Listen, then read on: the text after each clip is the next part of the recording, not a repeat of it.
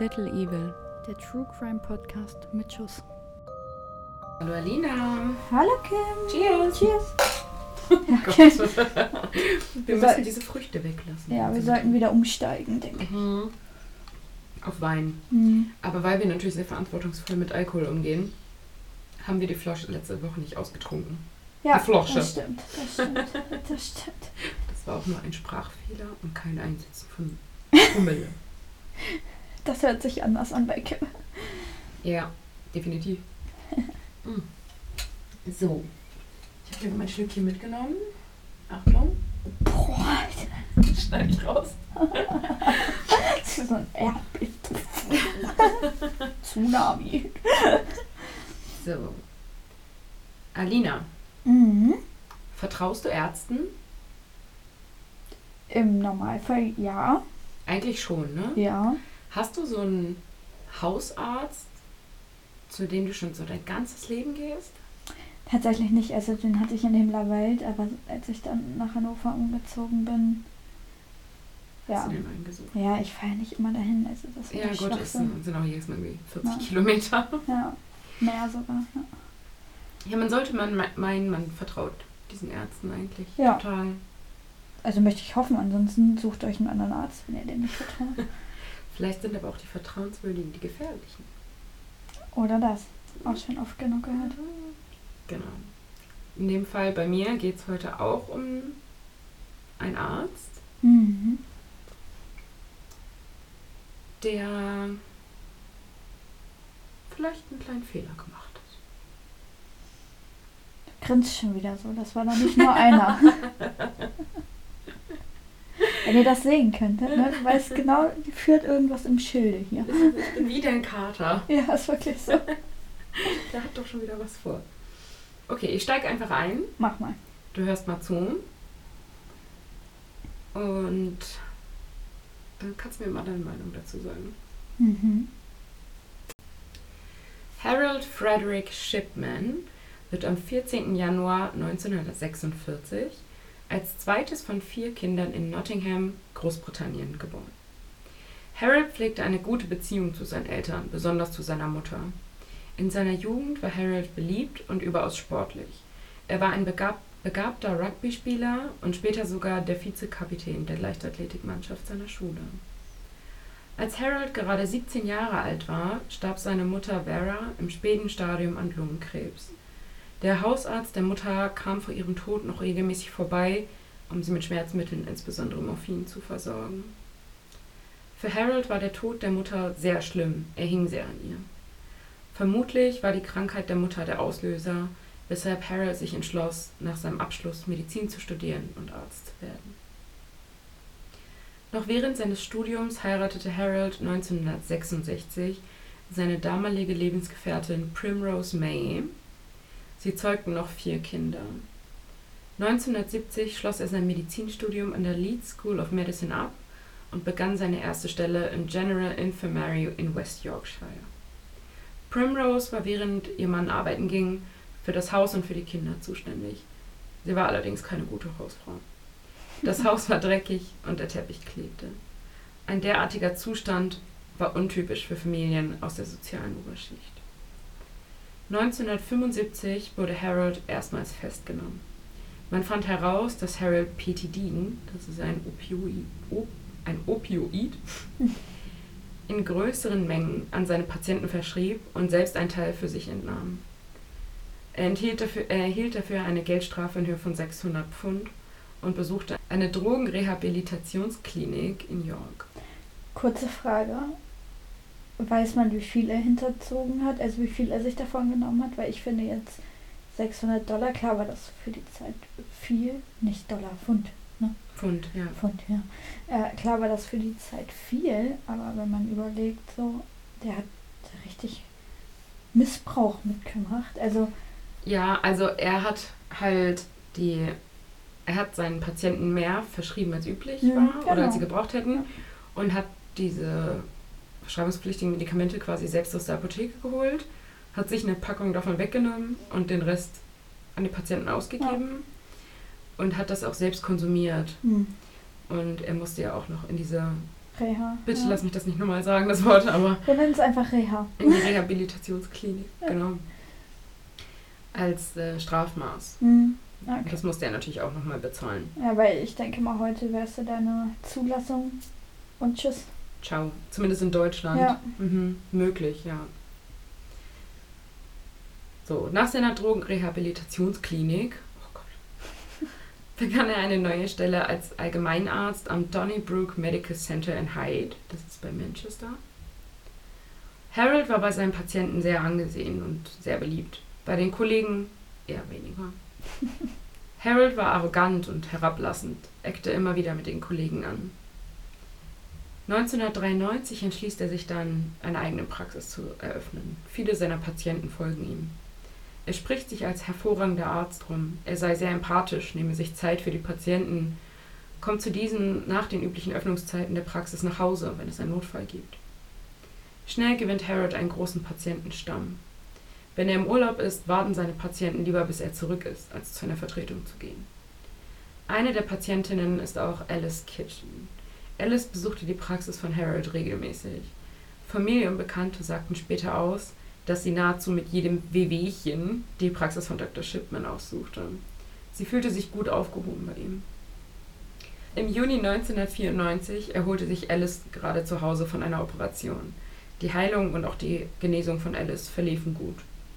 Doch am 17. Juni 1994 erhielt ihr Sohn Joe von seinem Bruder die Nachricht, dass seine Mutter verstorben sei. Joe eilte sofort zum Haus der Mutter. Die Verstorbene saß auf dem Sofa, leicht zur Seite geneigt, die Haut bläulich blass, kein Herzschlag. Alice drei Kinder wundern sich über den plötzlichen Tod der Mutter. Es ging ihr doch ganz gut. Auf dem Kaminsims fanden sie dann einen Zettel von Dr. Shipman. Darauf stand, dass er Alice vor einigen Stunden besucht hatte. Sie hatte einen Schlaganfall, aber weigerte sich ins Krankenhaus zu gehen. Sie wollte lieber auf ihren Sohn warten. Joes Bruder rief daraufhin sofort in der Praxis an und fragte Dr. Shipman, was vorgefallen wäre. Harold teilte ihm mit, dass Alice ihn kontaktiert hätte. Sie fühle sich nicht wohl, weshalb er sie zu Hause aufsuchte. Sie sprachen ihn natürlich auch, die, auch auf die seltsame Nachricht auf dem Kaminsims an. Er hätte sie ins Krankenhaus bringen müssen, er hätte darauf bestehen müssen. Harold reagiert abweisend, rät der Familie zu einer Feuerbestattung. Aber Alice wollte lieber eine Erdbestattung, also organisierten ihre Kinder ihr diese. Dr. Shipman hatte penetrant auf die Feuerbestattung bestanden, doch ihre Kinder gaben dem nicht nach. Ich denke, ich weiß wieso. In den nächsten Jahren folgten viele weitere Tote. Die Totenscheine oftmals von Harold Shipman selbst ausgestellt und viele Feuerbestattungen. 1998 beschwerte sich das Bestattungsinstitut Frank Massey Sons bei der Ärztin Linda Reynolds über die hohe Todesrate von Harold Shipmans Patienten und die besonders häufigen Einäscherungen. Linda Reynolds konnte dem Vorwurf gar nicht glauben. Dr. Shipman ist doch ein so hoch angesehener Kollege. Aber diesen Anschuldigungen müssen wir nachgehen. Also setzt sich Linda Reynolds mit der Polizei in Verbindung und diese beginnen umgehend die Ermittlungen. Nach nur drei Wochen werden diese wieder eingestellt. Es gibt keine Anhaltspunkte oder Beweise dafür, dass die Patienten an nicht natürlichen Todesursachen gestorben waren. Am 24. Juni 1998 wird eine weitere Patientin, Kathleen Grundy, tot in ihrem Haus aufgefunden. Auch hier bestand Dr. Shipman auf eine Feuerbestattung. Da Kathleen aber katholisch war, haben ihre Kinder sie erdbestatten lassen. Kurz nach der Beerdigung enthält Kathleens Tochter Angela Einblick in das Testament der Mutter. Kathleen hatte die Kinder von der Erbschaft ausgeschlossen und Harold Shipman ihr gesamtes Vermögen von etwa 386.000 Dollar Pfund zugesprochen. Den Fehler habe ich vorhin auch schon gemacht, deswegen ist das gerade irgendwie so, witzig. Ihre Kinder konnten das gar nicht glauben. Sie hatten ein gutes Verhältnis zur Mutter. Sie hielten das Testament für eine Fälschung und gingen zur Polizei. Die Polizei ermittelte vorerst lediglich wegen des vermeintlich gefälschten Testaments, entschloss sich aber einige Zeit später, die Leiche von Kathleen exhumieren zu lassen. Der Gerichtsmediziner nimmt Gewebeproben und entdeckt Spuren von Heroin, welches häufig zur Schmerztherapie von Krebspatienten im Endstadium verwendet wird. Aber Kathleen litt gar nicht an Krebs. Hm. Am 7. September 1998 wird bei den Shipmans eine Hausdurchsuchung durchgeführt. Man findet eine Schreibmaschine, dessen Typ genau der entspricht, mit der Kathleens Testament geschrieben worden ist. Hm. Harold wird daraufhin festgenommen. Sämtliche seiner verstorbenen Patienten werden nunmehr überprüft. Es wurde eine Liste von 15 Todesfällen aufgestellt. Sämtliche der, Leichen, die erdbestattet worden sind, werden exhumiert und durch Gerichtsmediziner begutachtet, darunter auch die Leiche von Alice Kitchen. Die Polizei erkannte in enger Zusammenarbeit mit der Gerichtsmedizin sodann ein Muster aus tödlichen Dosen von Heroin, dem Unterzeichnen der Todesurkunden mit allesamt natürlichen Todesursachen wie Herzinfarkten, Altersschwäche und Schlaganfällen und dem Fälschen von medizinischen Unterlagen. Insgesamt sind unter seinen medizinischen Behandlungen 459 Personen gestorben. Die genaue Anzahl der Morde ist unklar, wird aber auf etwa 215 bis 250 geschätzt. Sein Motiv ist unklar, im Wesentlichen gibt es aber zwei große Theorien. Die erste ist, dass Harry Shipman entdeckt werden wollte, um sein Leben unter Kontrolle zu bringen, oder aber er wollte ein ausreichendes Vermögen ansammeln, um mit Mitte 50 in Rente gehen zu können. Weitere Theorien sind unter anderem auch, dass er sich für den frühen Tod der Mutter rächen wollte oder dass er sich daran berauscht habe, Herr über Leben und Tod zu sein. Am 5. Oktober 1999 beginnt der Prozess gegen Harry Shipman. Er wurde des Mordes durch eine tödliche Injektion von Heroin in den Jahren 1995 bis 1998 in 15 Fällen angeklagt. Am 31. Januar 2000 wurde er nach sechs Tagen Beratung durch die Jury in den, in den 15 Fällen Mord und weiterhin wegen Urkundenfälschung für schuldig befunden und zu 15 Mal lebenslänglich für die Morde sowie vier weitere Jahre für Testamentenfälschung verurteilt. Am 10. Februar 2000 verliert er dann auch seine ärztliche Zulassung. Hm. Well. Wurde auch mal Zeit. Mhm. Von weiteren Anklagen wurde aus verschiedenen Gründen abgesehen. Also er hat halt auch schon 15 Mal lebenslänglich bekommen Hm. und war jetzt nun auch nicht mehr der Jüngste. Hm. Harold bestritt während des gesamten Prozesses und auch noch im Nachgang seine Schuld. Ebenso gegen die wissenschaftlich vorliegenden Beweise. Seine Frau Primrose war von der Unschuld ihres Mannes überzeugt. Er erhielt übrigens während des Prozesses in den Medien den Spitznamen Dr. Death und gilt als schlimmster Serienmörder der britischen Kriminalgeschichte. Jack the Ripper kann einpacken. Ja, wobei ich finde, da war, waren die Medien äh, jetzt nicht sehr einfallsreich, was den Namen angeht. Also, Naja. haben sie schon Besseres gebracht. Serienmörder kriegen eh immer coole Namen. Ja, aber er nicht. Dr. Death? Ich finde das schon cool. Weiß ich nicht. Hier die tödliche Version von Dr. House. Ah, Am 13. Januar 2004 erhängt sich Harold Shipman mit seiner Bettwäsche um 6.20 Uhr in seiner Zelle im Gefängnis von Wakefield. Um 8.10 Uhr wird er für tot erklärt. Fünf Jahre nach seinem Tod werden 65 Briefe, die er zwischen seiner Verhaftung und seinem Suizid schrieb, versteigert und sorgen für große mediale Aufmerksamkeit und tiefe Einblicke in seine Psyche. Der Facharzt Dr. Anthony Daniels schreibt über Harold Shipman, das Zerstören menschlichen Lebens scheint ihn fast in orgastischer Weise befriedigt zu haben, denn sein Benehmen änderte sich schlagartig nach einem Mord. Zuvor war er der freundliche, besorgte, normale Doktor, danach der kalte, arrogante, gefühllose Psychopath. Der Akt des Tötens muss seinem ganzen Wesen einen erdstoßartigen Ruck versetzt haben. Ich finde das voll crazy, weil du hattest ja auch am Anfang gesagt, dass der voll das gute Verhältnis zur Familie hatte. Mhm. Sehr lieber, netter Junge war, empathiefähig und allem drum und dran.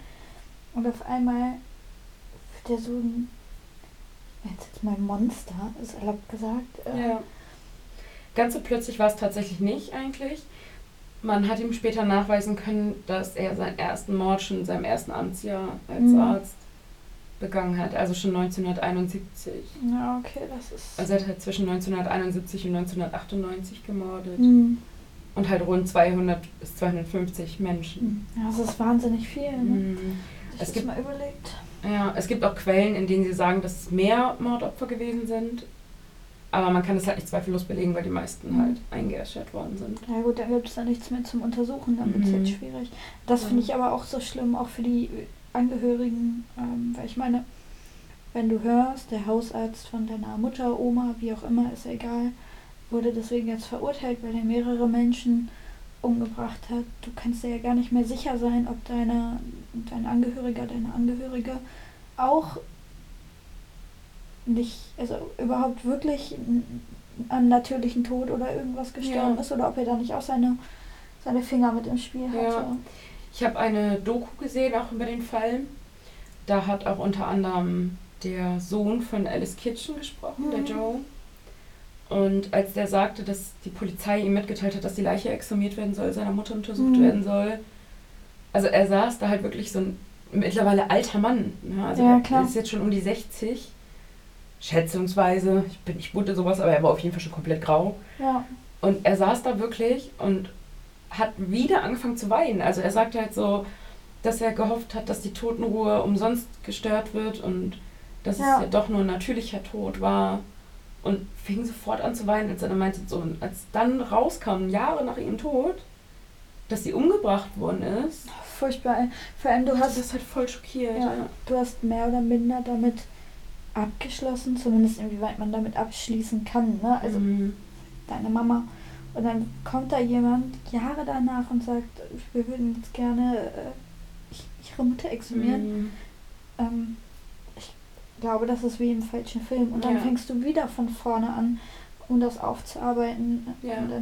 Die. Leichen sind ja anschließend alle auch wieder beerdigt worden. Ja, das, Also das ist dann ja nicht so, dass die einfach wieder in einen Sack geschmissen und wieder verbuddelt werden. Nein, aber trotzdem. Sondern die werden nochmal richtig beigesetzt. Ja. Ich finde einfach der, das, was dahinter steckt, dieses, du gehst davon aus, deine Mutter ist gestorben, das ist schon schlimm genug, wirklich Mhm. schlimm genug. Und dann kommt Jahre später raus, so nein, die ist gar nicht Ja. verstorben. Vor allem, Im wenn sie eigentlich gesund war, ne? Ja, eben, wenn sie eigentlich gesund war und die OP da gut überstanden Mhm. hatte und echt auf dem Weg der Besserung war. Ja. Und dann sagt dir auf einmal jemand so, sie wurde umgebracht. Mhm. Ich glaube, ich würde denken, der will mich verarschen. Ja, auf jeden Also- Fall. Ja. Bei den ganzen Exhumierungen war übrigens noch ein Priester anwesend. Mhm. Ein Pastor, ein Priester. Ich bin nicht gut in sowas. Ich glaube, Sorry. im Katholischen sind es Priester. Aber es sind sowohl Katholiken als auch Evangelien gewesen. Evangelien, ist das auch richtig? Gott. Geistliche. Kommt ja waren alles. Genau, ein Geistlicher war Ja. Der hat in dieser Doku auch gesprochen. Also wenn ihr euch für diese Doku interessiert, gebt einfach mal Harold Shipman auf YouTube ein und da gibt es irgendwie eine 45-minütige Mhm. Doku drüber, Ja. die unter anderem auch eine meiner Quellen war und es haben echt viele Leute gesprochen. Also ein Ermittler zum Beispiel, ähm, der Sohn von Alice Kitchen und auch die Tochter von Kathleen Mhm. hat gesprochen, Kathleen Grundy. Und der Priester war auf jeden Fall Mhm. sehr rührend, Was, sehr emotional. Ja. Was unsere Fälle auf jeden Fall äh, gemeinsam haben, um jetzt hier mal einen Schwenker zu kriegen, ist Mhm. eine Ganz- Exhumierung. Ja. Ähm, Wir haben es gar nicht gesagt im Vorfeld. nee. Ja. Sag uns, was unsere Fälle gemeinsam haben. ja, die Exhumierung. Und dass sie beide sagen, sie seien unschuldig. Und darum geht es bei mir auch. Schuldig, nicht schuldig. Tod, also Mord oder Mord. kein Mord. Unfalltod, natürliche Todesursache. Ähm, und dieses ganze Drumherum. Ähm, ich würde sagen, starten wir einfach mal. Legen wir los. Wir befinden uns im August 1996. Genauer gesagt haben wir heute den 18. August 1996. Sheila Bryan befindet sich auf einer abgelegenen Landstraße in Georgia. Als endlich ein Auto kam, winkte sie den Fahrer heran und bittet um Hilfe. Doch wofür? Sie sagte dem Fahrer, dass ihr Auto von der Straße abgekommen sei und nun in einem Graben stecke. In dem Fahrzeug, einem Ford Mercury Cougar von 1978, befand sich noch ihre 82-jährige Mutter Frida Weeks. Sie war nämlich eingeklemmt und man könne sie selber nicht befreien. Problematisch war allerdings, dass es schon eine klare Rauchentwicklung gab. Schnell brannte das Auto lichterloh. Sofort wurden die Feuerwehr und die Polizei gerufen. Frida konnte aber nur noch leblos aus dem brennenden Wrack Mhm. geborgen werden. Sheila gab zur Aussage, dass sie mit ihrer Mutter auf dem Weg zum örtlichen Friedhof sei. Sie, wollen, sie wollten das Grab ihres Vaters besuchen. Sie hat, laut eigenen Aussagen, nur eine Sekunde nicht aufgepasst. Und so ist sie von der Straße abgekommen und hat die Kontrolle über das Auto verloren.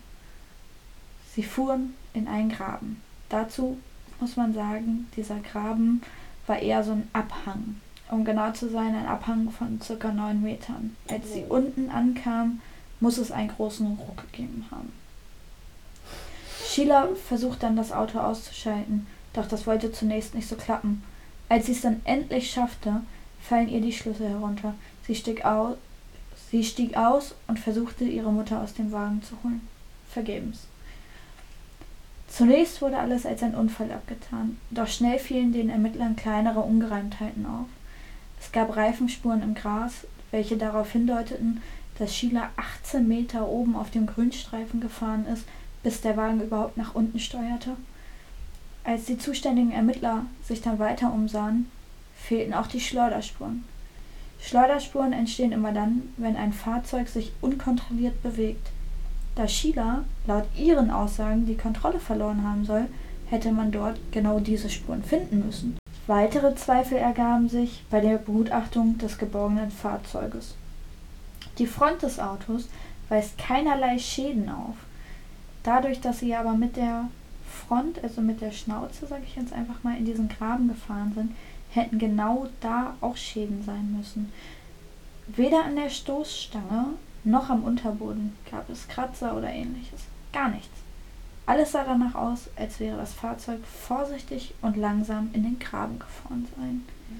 Gefahren worden sein. Verdächtig war auch, dass der Tankdeckel offen stand und der Verschluss fehlte.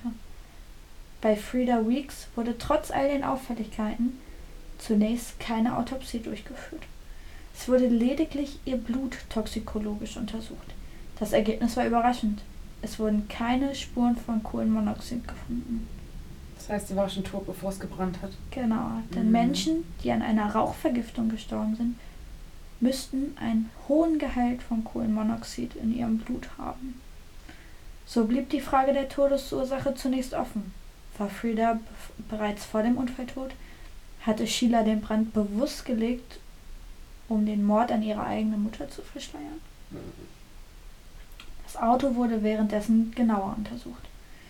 Der Motor und Auspuff wiesen kaum Verbrennungsspuren auf. Dafür war der ganze Innenraum verbrannt, regelrecht zerstört. Wo brach also das Feuer aus und wie konnte das Feuer ausbrechen? An der Schwelle zur Fahrerseite befanden sich Spuren, die Brandbeschleuniger deuteten. Das Feuer brach also definitiv im Fußraum aus. Das konnte man sehen, einfach auch an den Brandherden. Mhm. Die Spuren, die gesichert wurden, an dieser Autotür und an der Schwelle deuteten ebenfalls darauf hin, dass die Autotür während des Brandes zumindest kurzzeitig offen gewesen sein muss. Also die Fahrertür. Mhm. Genommene Proben, welche dann analysiert und getestet werden, gaben allerdings ein Negativergebnis auf Brandbeschleuniger. Mhm. Problematisch bei Bränden ist, dass oft die Spuren durch die Löscharbeiten verunreinigt oder verstört wurden. Mhm. Deswegen wurde das Negativergebnis zunächst erstmal mehr oder minder nicht beachtet und war kein Grund, die ganzen Theorien, die die Ermittler hatten, über Bord zu werfen. Im Innenraum des Wagens wurden zusätzlich zwei Gegenstände gefunden. Ein Portemonnaie und ein verkohlter Hammer. Wurde Frida Weeks eventuell mit dem Hammer ermordet und es war wirklich Mord? Wurde sie erschlagen? Dies musste die Gerichtsmedizin klären. Zwischenzeitlich wurde das Opfer bereits beerdigt. Frida Weeks musste für die Autopsie exhumiert werden. Erst zu diesem Zeitpunkt erfuhr Sheila, dass überhaupt gegen sie ermittelt wird. Hm. Sheila und besonders ihr Mann waren darüber sehr erbost. Wie konnten die Ermittler auf so eine absurde Idee kommen? Eine Aussage des Mannes war, tut, was ihr tun müsst, es stehen schließlich 100.000 Dollar auf dem Spiel. Die Versicherung wird nicht zahlen, bis ihr eure Ermittlungen abgeschlossen habt. Wenn das ein großes Problem ist. Bei der besagten Versicherung handelt es sich allerdings nicht um eine Lebensversicherung von der Mutter, sondern lediglich um die Kfz-Versicherung der Bryans. Mhm. Ihr Mann ging nämlich davon aus, dass diese 100.000 Dollar für den Tod von Frieda zahlen würde. Letztlich wurde dann eine Autopsie durchgeführt. Da es sich bei Frieda um eine Brandleiche handelt, wurde zunächst sehr auf die Organe wie zum Beispiel Lunge und Magen geachtet. Dort zeigt sich nämlich im Normalfall, ob das Opfer noch gelebt hat während des Brandes. Bei der Untersuchung ihrer Lunge fand man komischerweise keine Rußpartikel. Aufgrund dieser Funde konnte man mit ziemlicher Sicherheit sagen, dass Frida Weeks bereits vor dem Brand tot war. Ebenfalls wurden keine Hinweise auf Schläge mit dem gefundenen Hammer entdeckt.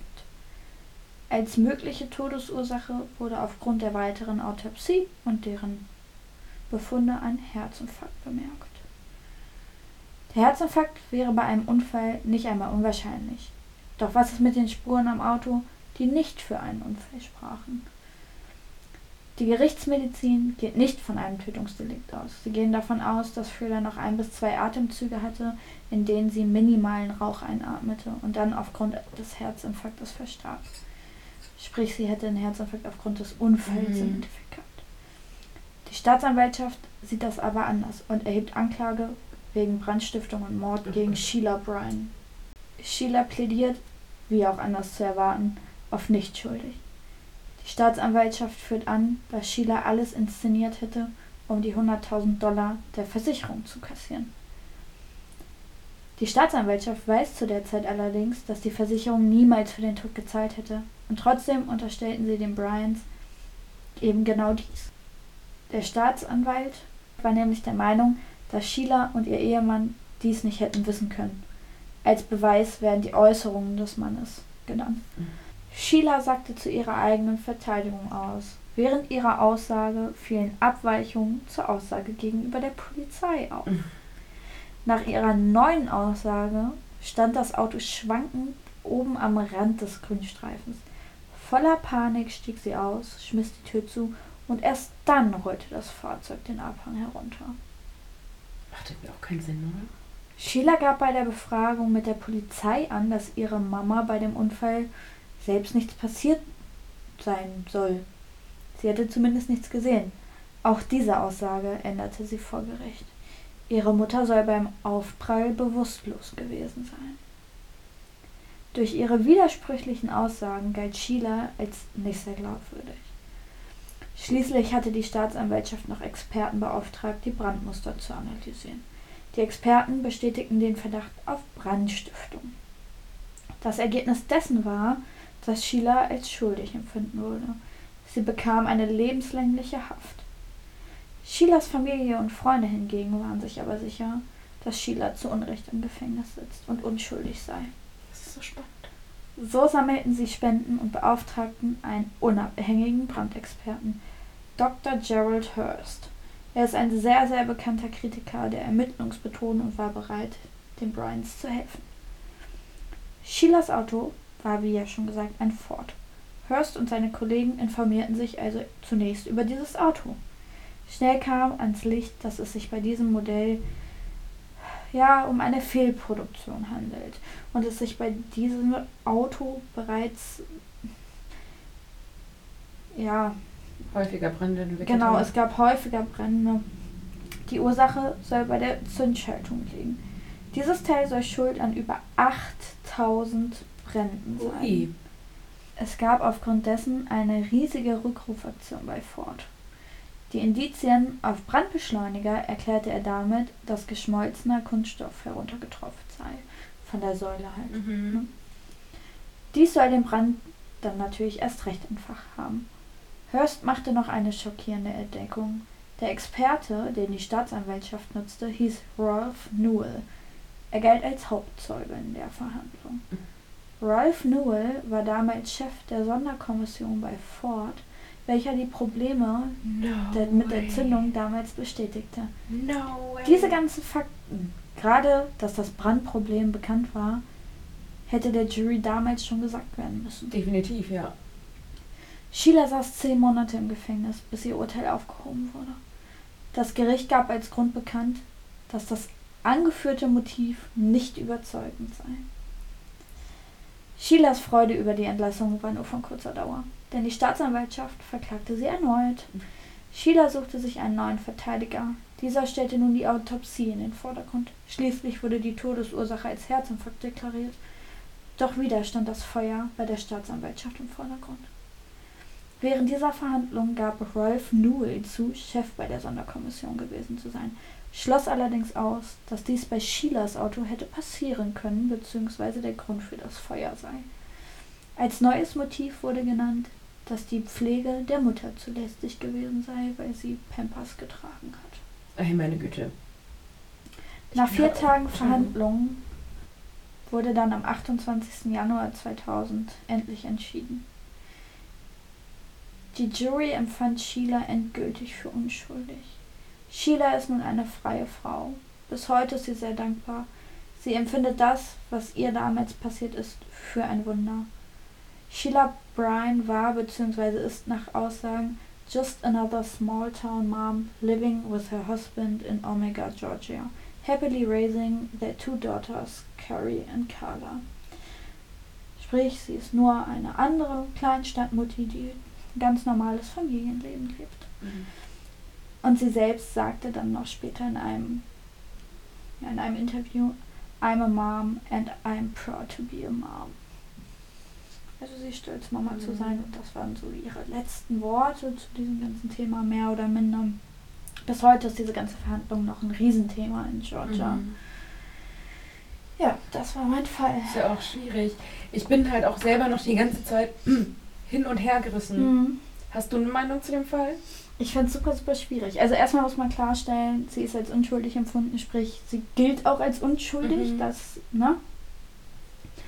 Aber ich finde es auch alles ein bisschen komisch. Also, ich Kann auch so Fall sein wie O.J. Simpson, so, weißt du? So, Ja. Jeder weiß, dass er so getan hat, Ja. aber Genau.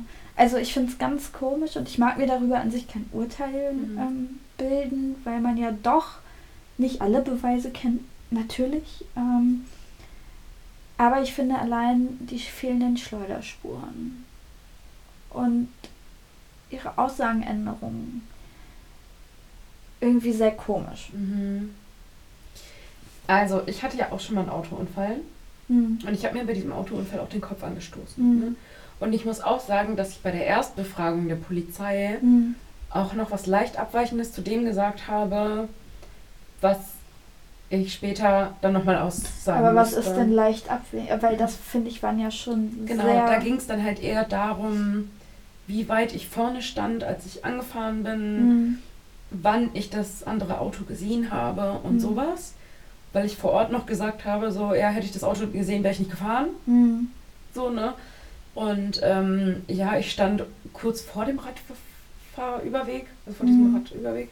Und später habe ich dann gesagt, nee, ich stand auf dem Radüberweg und ich Mhm. habe mich vorsichtig auf die Straße getastet, um zu gucken, ob jemand kommt. Mhm. Und dann ist er schon in mich reingedonnert. So. Das ist, glaube ich, zu einem gewissen Grad normal. Ja. Aber was man ja wissen müsste, saß ich im Auto oder nicht? Vor allem Also- saß ich im Auto, als es da runtergefahren Ja, ist. eben, genau. Und das ist halt richtig komisch. Ja, ne? und ich finde auch diese nicht vorhandenen Schäden an der Frontschürze und so, so komisch. Mhm. Ich weiß es nicht. Also ich habe sie mir auch so ein bisschen angeguckt. Also man findet zu ihr als Person nicht viel, aber es gibt Interviews und äh, wie sie darüber spricht. Also ich traue es ihr nicht zu, ne? Aber du kannst ihr natürlich auch immer nur vor den Kopf gucken, muss man auch ganz klar sagen. Guck dir mal Harriet Shipman an. Ja, So jeder hat ihm vertraut. deswegen, Aber- also. Aber fand ich sehr krass. Also auch dieses Hin und Oh, Her. ich bin so traurig jetzt, dass es nicht final rauskommt. Ja, Also, naja, wir haben ja Ja. theoretisch ein finales Ergebnis. ja. Aber Ich glaube, da, da scheiden sich auch die Geister. bestimmt. Ähm, ja, aber wirklich spannend. Also, was ich, worüber ich mich halt auch richtig wundere, ist halt so ein bisschen, dass sie ja aussagt beim ersten Mal, dass ihre Mutter noch bei Bewusstsein war und beim zweiten Mal nicht mehr. Nicht mehr, ja. Das ist ja auch so ein bisschen weird. Also, das sind ja auch Sachen, Ja. die man eigentlich wissen müsste. Gut, ich habe jetzt noch nie so ein Trauma durchgemacht, wie das wahrscheinlich ist. Nein. Ne? Ich will das jetzt nicht verurteilen, aber Nee. Wie gesagt, du müsstest ja eigentlich wenigstens wissen, ob du im Auto saßt oder nicht. Ja, andererseits denke ich mir, du bist so voll gepumpt mit Adrenalin in dem Moment und hast selber ja auch Angst einfach. Und der Brandherd konnte ja auch anders erklärt werden. Es ist halt, es gibt für beide Seiten genug Beweise, sag ich mal. Und das Mhm. macht es halt auch so, so schwer. Ja, voll. Scheiße, wir werden es nie erfahren. Nee.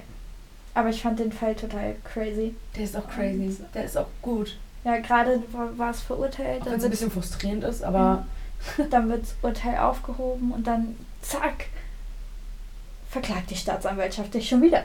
mm, Also Wahnsinn. ich muss auch sagen, ich war so die ganze Zeit, während du erzählt hast, auch eher auf ihrer Seite als auf der Seite der Mhm. Staatsanwaltschaft. Aber als du dann so fertig warst, dachte ich so, Moment mal.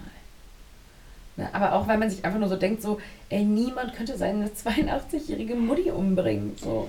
Kann man Das sich nicht, so- mag man sich nee. auch gar nicht vorstellen. Mhm. So.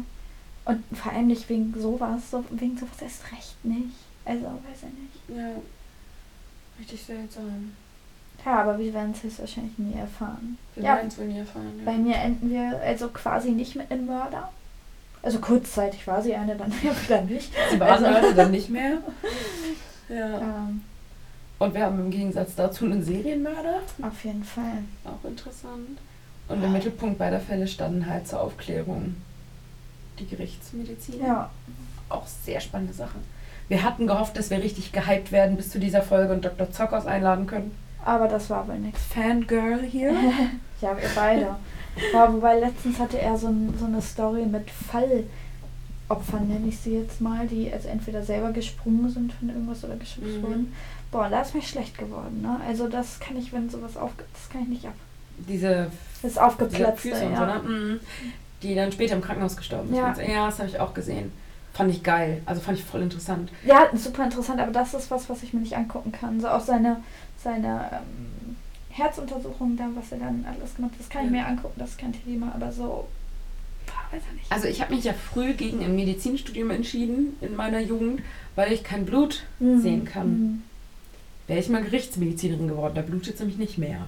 Habe ich gelernt bei. Herrn Zuckers. Ja. Also es blutet nicht mehr, es kann nur manchmal noch Blut dran sein. Ja, genau, aber es blutet ja. Also du schneidest nicht und es Ja. kommt so. Das Aber wusstest du, jetzt weiß ich natürlich Aber ich nicht. Leichenabgeruch auch nicht so geil. Nee, jetzt weiß ich natürlich auch nicht, wie lange. Aber wenn jemand verstirbt, dann kann es sein, dass irgendwie nochmal so ein Arm zuckt oder so, Mhm. weil die Nervenbahnen noch. Also das finde ich, ich stell dir mal vor, Das hat vor allem auch so ein bisschen was, glaube ich, mit Gasen zu tun. ja, und das auch, aber stell dir mal vor, du bist in der Gerichtsmedizin oder fährst gerade zu einem Tatort oder was auch immer, ist ja egal. Und auf einmal zuckt dann noch so ein Arm hoch. So, Naja, das ist ja nicht so, das schießt ja jetzt nicht in die Höhe, sondern das sind nur so ein bisschen so kleine Impulse. ja, ne? aber es ist ja egal. Also es gibt auch Männer, total die, gruselig. ja, es, es gibt auch Männer, die nach dem Ableben noch eine Erektion bekommen. Das ist so ein typisches Ding einfach. Im wahrsten Sinne des Wortes. Ja, da hat Herr Dr. Zockers auch schon mal was zugesagt. Finde ich klasse. Ich, fei ich feiere den Mann. Ja, Find der ist super. echt gut. Ja. Ich habe mir auch von Aaron Troschke, kennst du Aaron Troschke? Ja, hatte der nicht auch mal so einen Hey, Riesenskandal in den hey. Medien? Hey, Aaron. Keine Ahnung. Ich glaube, So ja. sehr verfolge ich ihn dann doch nicht. Ich finde ihn aber übelst sympathisch, so Mhm. schon, eigentlich so als Typ an sich. Ja, ich gucke ihn mir jetzt nicht an. Also ich weiß, Und- wer er ist und so, aber ich habe jetzt nie. Ich habe mir halt alle Folgen mit ihm und Dr. Zockers angeguckt. Mhm. Ich machen ja auch so ein kleines YouTube-Special. Richtig geil. Kann ich dir auch empfehlen. Da sieht man dann auch so ein bisschen die, die Berliner Charité Mhm. und so ein paar Beweismittel und so, die da so Mhm. in Vitrinen ausgestellt werden, richtig? In der Folge Ja. laufen ja auch in so einem Kühlton vorbei, wo ja diese Leichen drin liegen. Und dann sagt so Aaron Trosche so, Herr Dr. Zockers, da liegt jetzt aber keiner drin, oder? Und er so, nee, Quatsch, und macht das auf und er so, oh, da liegt doch einer drin. Da sollte ich hier nicht drin liegen. und ich so, was? Ja, Ja. Zufälle gibt Nein, natürlich liegt hier keiner drin. Mal vor, er hätte einfach gesagt, guck doch mal rein. Und dann guckt sie da so rein, so, uh. Ja, klar. gut. kann ich auch empfehlen, euch das auf jeden Fall mal anzuschauen. Die ähm, Folgen von Hey Aaron Mhm. und Dr. Zockers. Wir machen echt viel Fremdwerbung, ne? Ja, ich habe nur gesehen, dass Zockers, Doc Zockers äh, jetzt Zockers. mit Gewitter im Kopf auch Videos gemacht hat. Mhm. Und die wollte ich mir mal reinziehen. Ja, habe ich auch noch nicht Ja. gesehen. Können wir eigentlich gleich nochmal machen. Ja. Ich lese ja auch seine Aber wir haben, noch, wir haben noch voll viel zu tun vorher. Kochen, Gedanke. Wimpern? Hä? Ich muss Alina die Wimpern machen, ja. Du wolltest das selber auch machen. Deswegen sollte ich doch Farbe mitbringen. Färben wollte ich sie mehr. Bei dir Ja. soll ich ja auch die Form Ja. machen. Ja. Und wir experimentieren heute mit ein bisschen Chemikalien hier an unseren Augen. experimenten. Experimente. Aua. Drogenrehabilitationsklinik. Wir Aber jetzt sitzt es, ne? Nur Ja. wenn ich es aussprechen Das muss. ist aber immer so. Ja. Aber deine Sprachfehler kommen dann mal in unser Best-of Spre Wieso meine. Sprachfehler? Du machst viel mehr Ja, Sprachfehler. nein, ich meinte gerade, dass heute mit der Reha. Mit der Reha. Kannst du Drogenrehabilitationsklinik auch aussprechen? Bestimmt. Sag es, komm. Los, komm, sag's. Drogenrehabilitationsklinik. Klinik. Ja, also wir schneiden auf jeden Fall schon aus den letzten Folgen immer ganz fleißig unser Best-of raus. Ja, Entschuldigung. Das mit der Drogenrehabilitationsklinik werdet ihr wahrscheinlich auch nicht gehört haben und deswegen jetzt überhaupt nicht verstehen, worum es Das hört ihr geht. dann im Best-of. Ist in Hört ihr dann im Best-of. Gibt's nur bei Instagram dann. Unser Best-of als Reels. so, wenn Alina plötzlich so neue Geschäftsideen vorschlägt, so, das wir vorher jemals besprochen haben, so, gibt es dann nur auf Instagram aber ihr und zwinkern mir zu. Ja, und dein Grinsen und dein Finger zurück sagt schon alles. Eigentlich müsste man uns echt mal sehen. Wir sitzen eben die größten Unmenschen, keine Ahnung. Eigentlich kann man, Entschuldigung. kann man sich gar nicht vorstellen, wie wir hier, äh, während wir aufnehmen, tatsächlich sitzen. Aber Also ich habe gestern geduscht. Ja. Also gestern Abend nach dem Sport. ich habe heute Morgen geduscht, aber das hat ja nichts damit zu tun. Ja. Ja, ansonsten, was gab es noch so in deiner Woche? Gab es was Spannendes, Ken? Ähm, aber ich glaube, über vieles wollen wir einfach nicht reden. Ja, auf jeden Fall. Und diese Woche ging bei mir echt mit dem Kopf durch die Wand. Kenn ich. Kenn ich. Ja. Kenn ich, wollte sie sagen. Nicht das andere Wort, was ihr verstanden habt. Nein, ja, ja. Also nein, Nein, ja, was, ja. ne? Ich hatte diese Woche einen Fototermin für meine Firma. Oh, Leute, das war ein wirkliches Drama. Das war die Zeit davor. Ich, bin, ich hasse Fotos machen und ich hasse fotografiert werden und vor der Kamera stehen und so. Mag ich alles gar nicht. Da gab es um 7 Uhr morgens schon eine völlig aufgelöste Sprachnachricht. Ja. Kann ich nicht abstreiten. Und dann war es eigentlich total cool. Der Fotograf war total super. Ich bin dann da rausgegangen, eigentlich mit so einem ganz guten Gefühl und dachte so, Mensch, das Foto sieht nicht komplett kacke aus. Ist okay, ist alles in Ordnung. Und dann war ich unten im, am Empfang bei ein paar Kollegen und habe mit einem Mhm. anderen Kollegen gesprochen, der heute auch, also an dem Tag auch fotografiert worden ist. Und wir haben uns so kurz ausgetauscht über den Fotografen und er hatte irgendwie meine Fotos gesehen, warum auch immer. Hm. Und sagte, so, ja Mensch, ist doch ganz gut geworden. Und dann kamen zwei andere Kolleginnen um die Ecke, die schon ein bisschen länger im Unternehmen sind als wir und die halt so meinten so, ist das derselbe Fotograf wie die letzten Jahre? Und wir so, ja. Und sie so, ja, oh Gott, also sein erstes Shooting war total super und danach wurde es immer schlechter. Scheiße. Also sie meinten dann halt so, der macht richtig gute Fotos, der gibt auch richtig gute Tipps. Mhm. Also der korrigiert dich halt Haltung wirklich richtig gut. Genau, und auch so Kinn noch ein bisschen hoch, Kopf ein bisschen zur Seite und so. Total super. Und die meinten halt aber, dass sie... Hm? Sonst beim Foto. Ja. Und sie meinten halt, dass es halt, also dass sie so Probleme hat mit der Bearbeitung. Mhm. Also, dass dann manche Kollegen irgendwie so ein bisschen gräulich aussehen. Eine andere Zu so viel geraucht. Viel zu weiß, also viel zu bleich, Ja. so viel zu wenig. Wobei mir das ehrlich gesagt nicht aufgefallen ist. Also, Ja, gut. Du bist ja aber, aber, jetzt auch graut es mir relativ... trotzdem wieder vor den Fotos. Ja, du bist ja relativ braun, dich dann wirklich richtig, richtig weiß zu machen. So meine Hautfarbe, das ist dann schon, schon Kunstwerk. Ja, also wir sitzen auf einem weißen Sofa und Alina tarnt sich gut. Ja, man sieht mich quasi nicht. Weg hier bin ich. Der Unsichtbarkeitsmantel. Um Mann. Umhang, ja. Leute, noch ein kleiner Extra-Trip. Trip. Tipp. ähm, ja, bringt gar nichts, den jetzt zu sagen, weil wir so weit im Voraus produzieren gerade, dass es dann wahrscheinlich gar nicht mehr da ist. Ich wollte gerade sagen, dass es Harry Potter zurzeit kostenlos auf Prime gibt. Ja, das gibt's dann wahrscheinlich echt nicht mehr. Schaut trotzdem nochmal nach. Ja. Ja, ansonsten Cool. wollten wir uns nochmal bedanken bei euch. Wir haben, wir, wir, dafür, dass wir so neu sind, haben wir schon für unser Empfinden sehr, sehr gute Zahlen. Ja, Und wir schmeißen die Zahl jetzt vielleicht lieber nicht in den Raum, weil bis diese Folge ja, online das kommt, ist Schwachsinn, ja.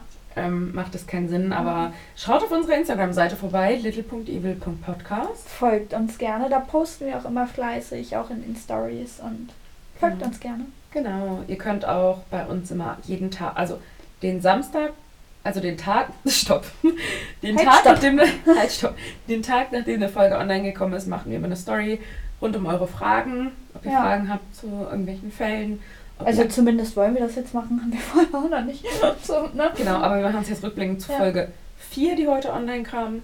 Fünf, Schatzi, Fünf? fünf. Ja. 5, Folge 5, Scusi.